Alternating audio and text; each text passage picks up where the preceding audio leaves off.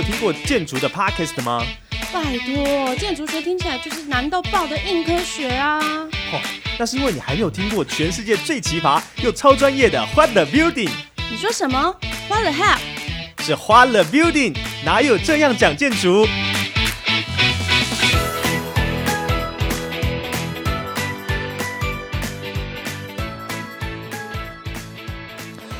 ？Hello，各位听众朋友们，大家好，欢迎收听《花了 Building》，哪有这样讲建筑？我是主持人 Boas，我是建筑师 Jeff，我是建筑师例如。好的，欢迎各位回来哦。其实我们现在录我们的这个节目哦，一下子一个月过去了，现在是第七呃第六集了。我们讲过了很多的东西，包含了我们讲过了这种自然的建筑啊，然后也讲过了机场啊。还有说到很多关于是黑，像是我们之前一二集讲的，就是黑豹跟这个整个城镇科技以及科技以及这个在在地的冲突啊冲突感。那其实也有很多不同的这种建筑的形式，我们都有跟大家分享过。那我想今天我们要来跟大家分享的这个建筑的形态，我相信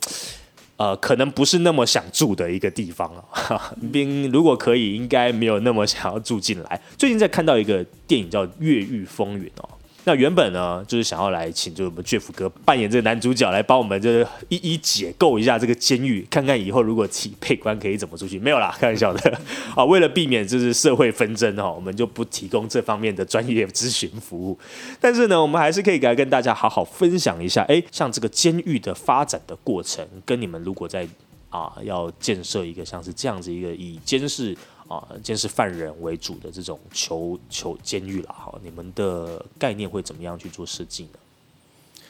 呃，监狱这个东西大概很少建筑师会做了哈，不过还蛮有趣。我们这个假期才刚去南部走一趟啊，哎，车子开一开，在那个乡间下，居然就看到一个呃法务部矫正署啊，矫正署，连这个连这个署我们都不太熟。哎，我我就跟例如说，这看起来就是监狱，然后我还特别看一下，哎，这建筑师是谁？因为很少人，我台湾大概监狱也没太多了哈，好险台湾不太多。不过监狱可能也要签保密协定吧？哦，有道理，不然就去拿设计图了。对对，那但是说实在，台湾的监狱你说不多，我猜也没有那么少，只是我们通常不太知道它在哪里，对不对？那历史上。台湾的监狱，我觉得应该比较有系统化，应该从这个日本人来台湾之后 啊，所以你看，在台北、在新竹啊、台中、嘉义，这很多都是日本人盖的啊。他他他当时就是都在都市里面，哈，可能在他盖的时候，其实不是在都市中心，可能是郊区。对，只是因为时间的这个演进，我们都市越来越大，他就突然跑到呃中间。像台北的监狱，可能大家知道或不知道，其实就在中正纪念堂的后面，金山南路跟那个金华街那个位置，听起来蛮突兀的，非常的中间吧？对啊，对。那那里一般来讲，监狱其实会跟那个刑场，哈，嗯，这越讲越恐怖哈，它会连在一起。我基本上在那个时代，这个这个处处决这件事情，还是一个他。呃，比较管理人民的一种方式，对对对。那那这个东西，它它呃有当时的历史的这个脉络存在嘛？哈，所以嗯，但是后来后期就搬走了，所以我们其实也很久不知道那里有有监狱哈。但一些在地的这个老人可能会告诉你，那里常常会有鬼故事哈，因为。就是因为有这个嗯。这个事情。啊，我都我怎么记得这个台北还有另外一个刑场是在青年公园，好，青年公园那个马场那里其实也有啊，所以那个都是比较你如果八字轻一点的人不太适合去那个附近这样。我突然间刚才以为 Jeff 要开始讲鬼故事，对对对，我们今天要讲的是 丧尸嘛，啊，所以其实这个这个传统上台湾是一直有这样子的。地方，那后来他因为时代关系，其实新竹现在好像还在原地。那他有一点，我们现在会叫它叫邻避设施啊，就是邻居想要避免的啊设施，就是啊，我们不喜欢那个周边有这个这样子的机构啊，好、或者变电站啊，好这种东西。呃，蒙阿波啊之类的。对对对，所以慢慢它已经最近几年还蛮夯的啊。这个刑务所，台中刑务所，哈，台北的这个呃也是刑务所官舍，都变成很重要的这个文创基地啊。好，我们就把它修一修，好修一修，甚至那个什么嘉义嘉义旧监狱，现在也都被保存下来啊，所以。你可以去看，好，它就慢慢慢慢演变成一个活化在利用的这个场所。不过一开始我我想你刚刚问的其实是说这个监狱，监狱它在做设计有什么特别的地方？是啊，诶，其实诶，我们上次谈的是这个机场，机场啊，嗯，那机场是停飞机，监狱是要停犯人的。其实它都跟医院很像啊，他就是要管理一群犯人，对不对？几百几千个，嗯嗯，那那你问题是那个典狱长只有一个，然后他的这个那叫什么？狱卒，狱卒是狱卒就稍微多一点，但是你也不可能一个对一个哈，所以如何能够好好的管理这些囚犯，呃，就变很重要，而且这人超难管的吧？应该是啊，刻板印象的难管。对对对对对现在讲话小心。电影里面演的那个每一个都是这样凶神恶煞哈，然后要不就是沉默的羔羊，杀人杀人是不用带带带带带刀的哈。那所以要很很很难管这些人的时候，他就需要靠。建筑的安排哈，然后希望可以有一些比较有效率的，把它该服的这个义旗，对，可以服完嘛哈。行旗，行旗，行旗，你看这些这些名词我都不太熟。因为最近疫情比较严重，应该是行旗啊，然后那是兵役啊。对了，好，那个形态上我们其实有分几个，对不对？有一个是辐射型的。它辐射形式像什么？就是中间像是那种呃罗马竞技场那种嘛，就是典狱长在正中间，然后围一圈这样子辐射嘛，圆形辐射，它还是一般对，比较像你的手指啦。好，跟机场的手指一样。对，所以我们上礼拜才上次录的这一集谈到的就是机场的那个。那事实上这个也一样啊，就是它就是辐射型。你如果去看日本人做的这些。监狱都是这样啊，它就是在中央，我们的首长的位置就是呃这个所有的管理办公室或监视的所在，然后一条一条出去，所以你站在一个角度，你眼睛头只要转一下，你就看到走廊的底端，然后每一个走廊是不是有人跑出来夺门而出，你可以很快看到啊。可是如果他这样子，他这样子像那个 Mike Field，他挖地洞就看不到。当然，那个是例外的的一个状态啦。那其实主要还是以集中式的管理跟监视为为主要的设计的空间形态吧。所以，他不管呃这些犯人进出嘛，对不对？可能早上全部要起床去吃早餐，他也会点名一次。所以你也是全部站出来的时候，他可能在中间就可以一次看完哪一间房间的这个犯人没有站出来或是什么，然后进出不管是进或是出都要经过这个中央监控的这个位置，那也就是便于便于这些管理的这个机制可以看得很清楚，那也比较好掌握人员进呃应该说就是这就是这个关卡啦，应该说让所有人的出进出动线，不管是不是这个。呃，狱卒或是典狱长，或是工作人员，甚至是犯人，大家都是回到同一个地方去去控制。那那个 gate 最重要的 gate 就是会设在那个地方。那你没有出这个 gate，你一定都就是在这里面，你也不会说找不到人在哪里。那挖地洞可能就是另外一个例外，这样。嗯，这听起来这种。偏向于管理的建筑，好像都有点异曲同工之妙。不管是机场啦、医院啦，或者是像我们今天谈的监狱啊，都有很强烈的管理性质在里面。啊，为了要强烈的管理到每一个空间，很清楚。那另外一种其实就是一个大的空间，好，那所有的活动都在中间，然后两侧比较像是方形的，好，然后这部电影里面最近比较常演的是这种形式。那时候那个啊，那个美那个英雄内战还是啊，不是不是，那个时候那个洛洛基出来的时候，鹰眼被关起来的时候，好像就是在忘记是哪一部了，反正有一次鹰眼他被关起来，也是关在这种一格一格。对，然后他就是会有一个栏杆嘛，哈，所以他们从这个牢房里，也许他可以透过那个小窗，可以看到中间的那个挑空的这个位置，下面发生什么事情，然后就在那边叫嚣啊，嗯啊，不是每次在那边敲敲门或叫嚣。那这是一样，你也是站在下面或任何一层，你可以很直接看到每一个门，啊，所以看到每一个门这件事情是很重要的。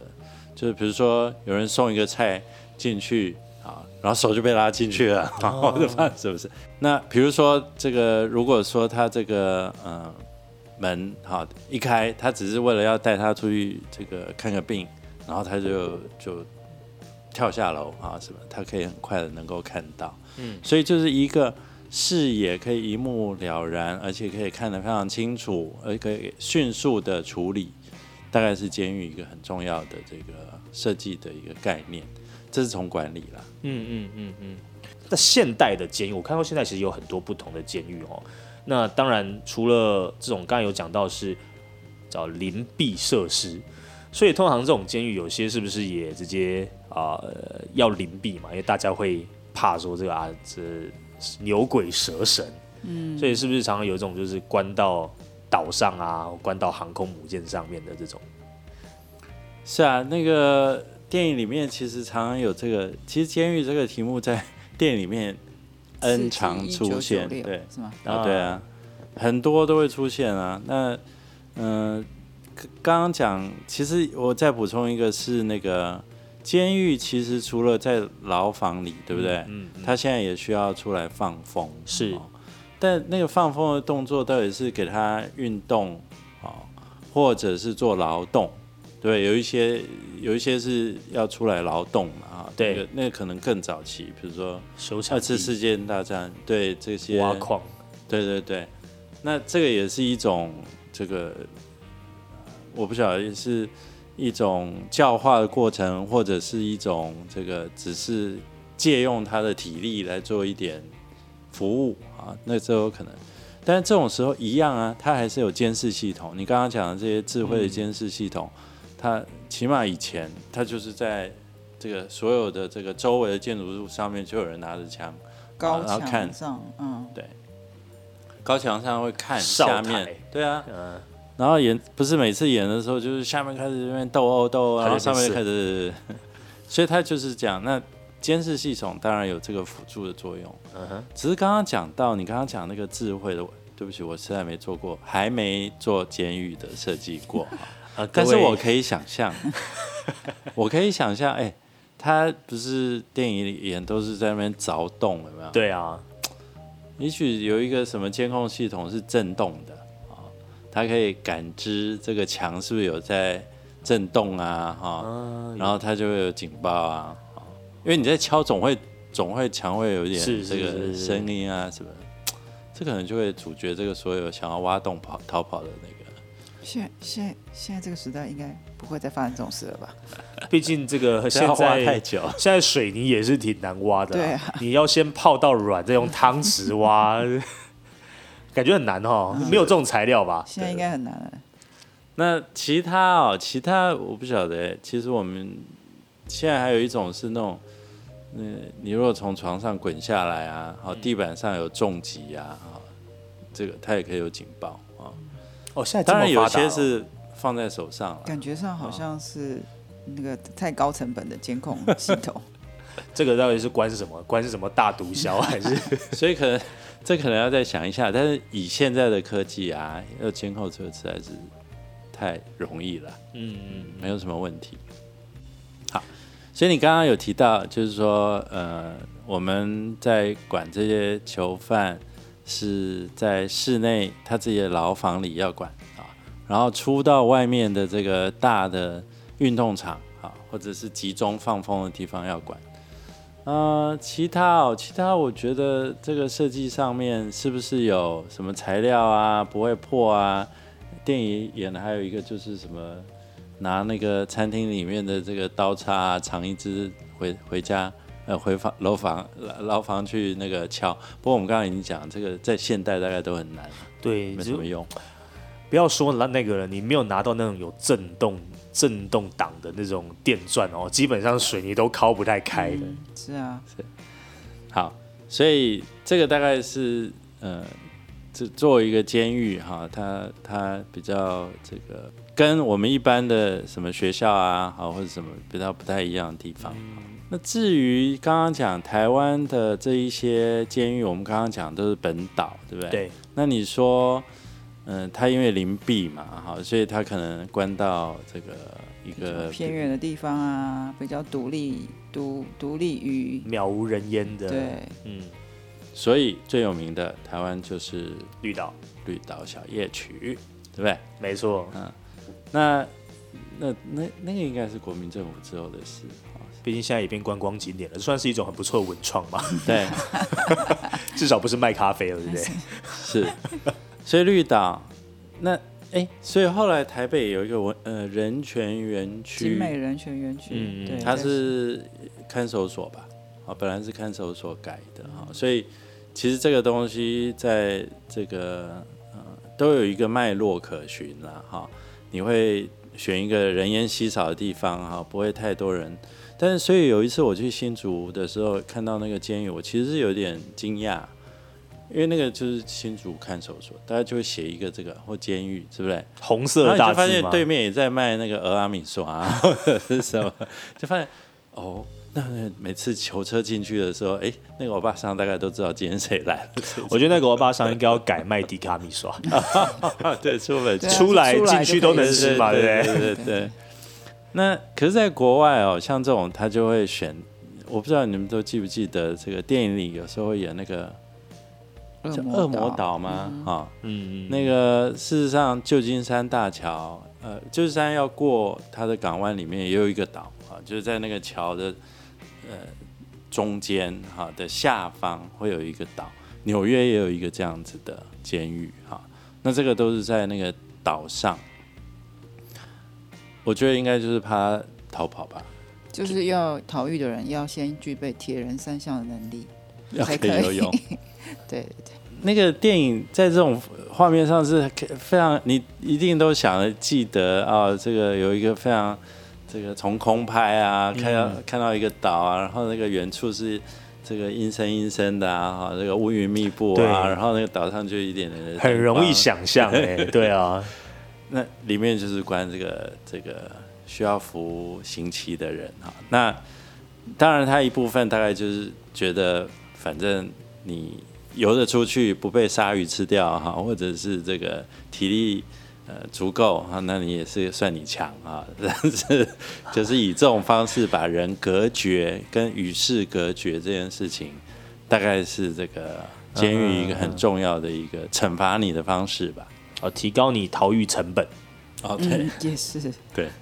好的，那我们接下来先休息一下，听段建筑冷知识，稍后的继续回来聊聊我们监狱的建筑喽。一天一个小知识，累积属于你的建筑冷知识。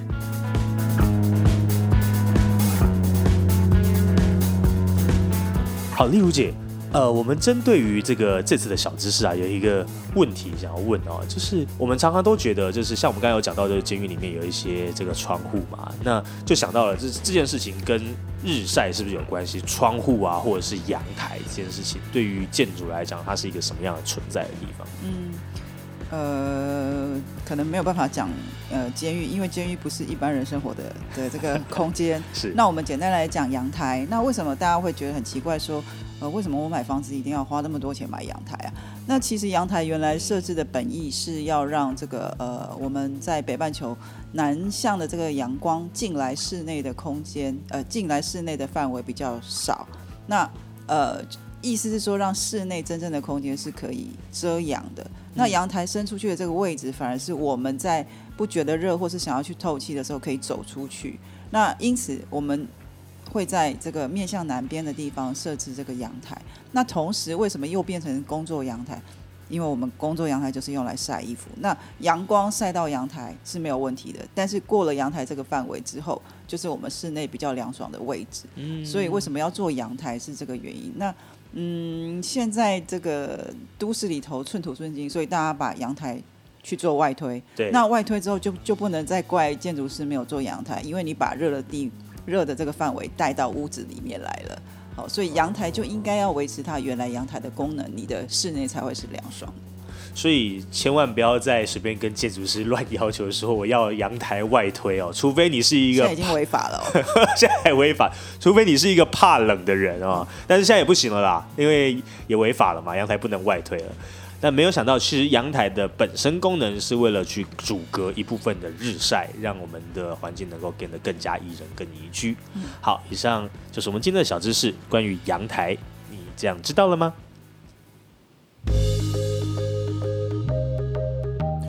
好的，欢迎回到欢乐 Building，哪有这样讲建筑？接下来我们继续再来聊聊关于监狱的建筑设计。好，那像这样子的一个，就是我们刚才讲到，就是传统的那种与世隔绝的。那现代其实有一种新的一种对于监狱场所的看法出来了。那当然啦，这个我觉得两派各有两派的这种啊辩论啊，就是有现在有所谓的叫做什么人道监狱啊。所以现在有另外一种说法是，针对这些人，我们应该在监狱上面有一些更人道的处置方式，让他能够出来了之后，不至于在啊我们叫做什么叫做罪恶堕落下去哦，反而是用这种建筑的状况或者是一些新的方法，去使他能够有更正向的呃视野，然后观点，然后放出来的时候，哎，他他更能够不会跟这个社会有强烈的隔阂，跟或者是因为其实我们都知道，这种监狱出来的时候，其实跟社会已经有非常。庞大的距离感了，那很多人也不太敢用跟生人，那所以现在现在也有很多就是说，哎，有些要是真的他进去里面改过自新，然后出来了之后，哎，是不是有这样人权的设施？但是其实当然啦，也有也有一些像是我们就是有看到有一个巴黎的出版商兼建筑师叫什么 Leo Plot，他有说到就是说，哎，一座监狱就该像监狱，就是你。遭强制的本身就应该要是要被排除的，那他不，你怎么可能让他去里面过好日子？我相信这应该也是很大部分人的一种看法，就是就是我们这边辛苦工作赚钱，然后还要给你们吃牢饭，然后啊你们还做了坏事，所以理论上应该环境就不能太好。对，那这部分呃两位建筑师怎么看呢？有没有什么你们的看法或你们的想法？从建筑师而来的，嗯，其实基本上我觉得监狱从呃，以前到现在，其实他，嗯，想要这个教化的人，好像目标不太一样。哦，我们还有很多，比如说政治犯啊、经济犯啊，那真的这种这个重大这个有伤害的，杀人放杀人放火的啦，或者是 mentally 心理状态上面有一点问题的这种教化，其实每个每个嗯罪犯的这个犯罪的本意。哦，跟他可能引发犯罪的这个状态其实差很多。对，那我觉得最简单的一个剥夺的这个基本的人权就是失去自由。哦，那但是失去自由对每个人可能也有不同的这个这个认知。哦，他可能被关在一个房间里面，即使这个房间装潢的这个富丽堂皇，他还是觉得失去自由。但有些人可能觉得必须要这个。除了心智上的这个折磨，还要再加上体能上的折磨，这样才叫做呃，这个监狱可以教化他。所以我觉得现在这一派的这个新的监狱，应该主要还是以剥夺自由为主要的目的。那至于其他的这些相相应的设备，我相信可能也不会有哪一个国家想要把纳税人的钱。花到这么好的一个监狱的这个，大家还是有选票问题。你让这些监狱在呃犯人在里面过好日子，可是外面还有更辛苦人在过苦日子，这实在是不太能够。不过，所以我觉得还是回到剥夺基本的这个人权自由的这个上面，应该是嗯目前监狱的一个目的。我我甚至觉得，其实监狱也已经是一个嗯怎么讲呢？呃，一个比较老式的方式来管管束人的行为了，哦，他应该是已经是比较老的方式，比较好的方式应该是先从呃社会上面先去做比较大规模的这个从从心理上或从教育上去去教化人类。当然，这是一个很难的事情啊，所以你也很难避免说会有一些人是无法接受这些事情，然后就去做了一些坏事，这样。那所以我觉得基本上还是剥夺自由为主。对，对啊，剥夺自由的那个程度啊，每个人感受不一样。你看，像那个时候 COVID，嗯，哦，你如果天天都在家里，你不能出门，哎，有人很开心呢，对一天到晚打打电动啊，这个看电视啊，追剧啊打啊，电动吧。对对对还是对，所以这个差别应该是在这样。但是有些人就受不了啊，他就觉得哦我在这个台北的这个小鸟笼里，呃，就是像我就觉得我一天都想要出去走一些一小段，我都觉得 OK 一点哈。但是如果都不能让我出去，真的是很难过。所以剥夺自由这件事情是一个惩罚的方式，对每个人的程度不同。当然，在另外一个呃对角线的思考是，你犯了什么罪了啊？从刚刚讲杀人放火啊、政治犯啊、经济犯啊，啊，或者是什么样子的这个程度，你需要受到的这个处罚啊是多少啊？所以这个过去显然传统的监狱比较是一种处罚的这个角度嘛，啊，然后甚至去劳改啊，你去做劳动，然后让你没水喝、没饭吃，这样折磨你啊，这是一种方式。那另外一个应该是说，这个呃，有人是这样说哈，就是说，这个犯罪这件事情是一个社会的结果啊，就是我们的社会到底出了什么问题哈，所以会让这些人做出这些疯狂的举动或或者是犯法的事情哈。嗯嗯那所以这里面是这个成本是谁要付这件事情？哦，当然，我觉得感受都不同啦。你如果是被加害者啊，你如果是受害者，你当然心情上绝对不是这样思想这件事情。但是外部的人，有一些人就会认为说，啊，这件事情其实是全大家的共业啊，所以要要要这样，所以在那个部分才会提出这个所谓的教化啊，就是说，其实是可能过去我们少做了什么事情，所以这件事情需要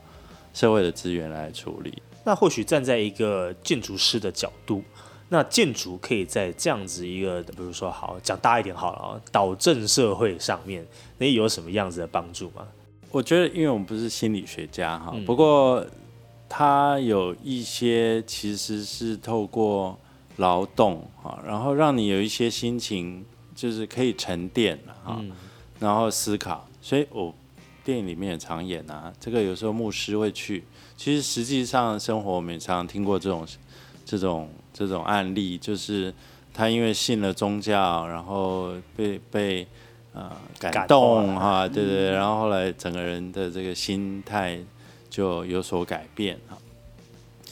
所以，如果你的人是在一个非常嘈杂哈、非常混乱的这个的一个环境下，其实对你的心理状态都会有很多的影响。为什么我们住在都市里，动不动要么忧郁症啊，要么躁郁症啊，哈，然后。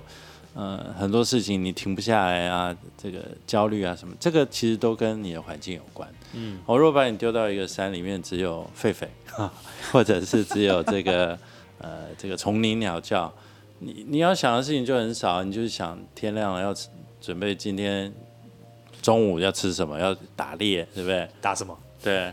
打什么？对。打打狒狒不能打狒狒，不能打狒狒。然后下午的时候呢，下午对吃完饭休息一下，又准备晚餐，然后天就天就黑了，然后星星就出来哈，所以你比较有时间去想这些，所以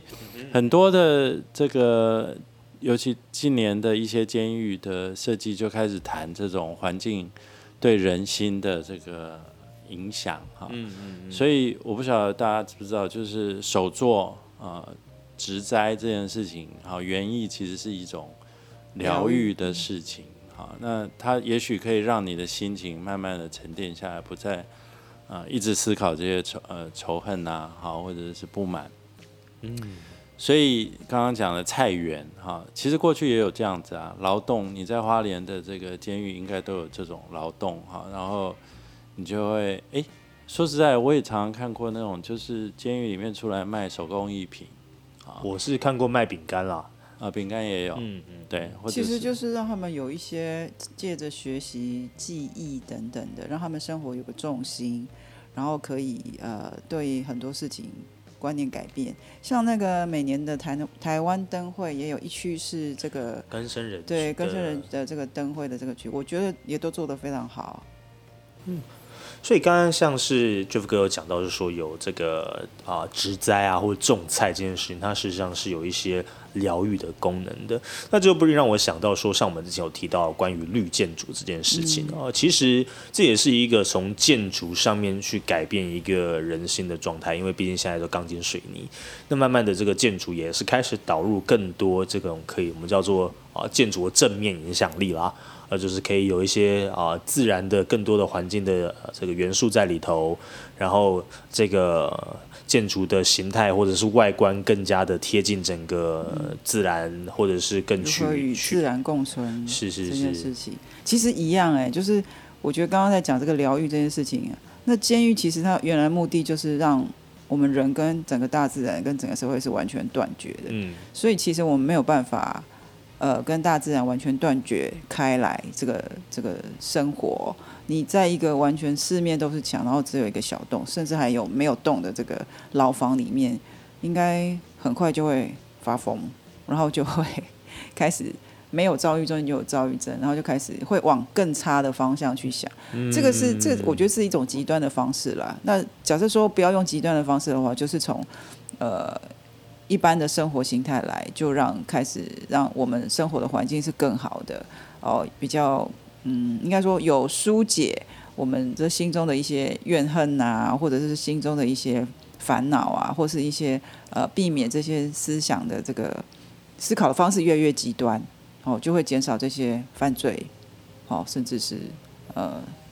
伤害其他人的这个举动吧。对，所以，我我们最近看到一个，就是纽约雷克斯岛啊的这个监狱啊，它现在改成叫做绿色监监狱。嗯，它它的目标是十年来改造这个荒地，打造纽约最大的都市农场啊。那这里面就是我们刚刚讲，它是采取一种生态治疗的这个模式哈。这个生态治疗其实不只是刚刚讲的种花种草啊，它包括土壤的管理啊、绿色屋顶啊、环境维护。动植物的照顾，哈，那这些东西其实它到后来，呃，其实也可以变成一个跟社区结合的一个，呃，一个一个事情，哈。那这个事情包括它可以供应中小学的午餐，哈，社福机构啊，然后温室温室在冬天的时候，因为纽约会下雪嘛，哈，冬天的这种木工教室等等等等，啊，所以其实给你的是一个。他说：“这个农事并不是一种惩罚啊，它是一种这个结合呃教育、园艺治疗的一种方式哈，然后让你开始有一点自信、自我认同，而且你开始有一些园艺的能力哈。”他说：“以植物取代高墙哈，听起来当然是有点太过呃理想，对。不过它是一个岛嘛，所以我也不需要对你就不用再做那个很高的墙哈，但是你要确定它不会游泳哈。”不过，你出狱以后，你还可以加入这个绿色的这个园艺的这种呃政府，也许也许会有这种。他刚刚写的是什么 Green Team 哈，就是有一个绿色的这种管道，让你在职业学习下可以持续的把这个变成你谋生的方式。所以最后，他其实是用一个比较低成本的哈的这种方法，然后打造这个绿色的监狱。那人也变了，那你未来出去，你还可以持续的服务社区，好，所以大概他觉得这个是一种可呃可行的这个方式，也一直朝这个方向。不过这里面大概就提提到，这样听起来很像去住旅馆哈，你还可以这个度假，然后学学 做做园艺。我猜有些人应该不太能接受，不过也许啦，也许这种监狱就不是那种。这个重大刑犯住的，可能比较偏向于政治犯啊，或者是一些这个经济罪犯。对，那这边就要问，再问 Jeff 跟丽如姐一个比较开放的问题。好，如果今天让你们两位来设计一个监狱，好了，你们会想要怎么样设计？我们分两个，一个从外形，然后一个从内部的构造。如果啊，如果有这么一天呢，我觉得我应该做一个很恐怖的房子吧。啊。这房子呢，可能从外面看，我觉得可能有一个七八层楼哈。然后这个房这这个整个房子的那个墙壁上面就是小小的窗洞，窗洞一个一个，好可怕，好密集。对啊，然后呢，所有人经过一看，哦，这很恐怖，我不要不能进去，我一定要好好好的小心，不要被抓到。对，好，那我觉得这个当然是开玩笑啊，不过不过我觉得建筑都会有一些特别的这个印象嘛，啊，那那个印象的目标目目标是什么？你总不好外面做的超美超美，然后那个吸引人进去，鸟语花香，然后绿色这个建筑，然后大家哎进去也不错哎，里面公饭公吃公住，对不对？那再取一个很文艺的名字。我我们还是要面对监狱原来的本质。对，最近如果大家有在追那个《黑暗荣耀》的剧的话，哦，我想象中的哈，我想象中的就是一个非常高的高塔。然后是要走楼梯上去，然后每一层楼大家就当然没有啊，不会花钱，就关在最上面嘛，下来就跑死了，所以 好符合人体工学，来不及跑，除非跳下去。对对对，所以就是一个非常高的高塔，然后你就是要走路上去，走走走走走到很高的楼层，那管理室都在最下面，所以从上面下来的人一定要经过管理室，那他也不可能从高空往下跳，往下跳就是断腿，就是死路一条，没有第二件事。所以这个是我想象中的建议，听起来非常的符合人体工学，那么而且而且很帮典狱长审视嘛，你还要先跑下去，跑到后面大概就一只一个坛子就让你倒下了哦，啊，这是蛮有趣的一个蛮有趣的一个想法，不过乍听之下颇有少女味的，就是 有点迪士尼高塔那种感觉。对我刚刚就在想说，不是都把公主关在上面？好的，那以上就是我们今天我们的欢乐 Beauty 哪有这样讲建筑？希望你们会喜欢我们今天在跟各位探讨监狱的这个主题。那如果你有一些特别特别啊关于监狱有趣的想法，然后想问问看我们的建筑师这样行的都会行不通的，那欢迎也在我们的粉丝专业或者是在我们的节目底下留言。我们如果 Jeff 跟丽茹姐看到，都会亲自的下来回应各位。那。我是主持人叶明，我是建筑师 Jeff，我是建筑师丽如，我们下周再见，拜拜。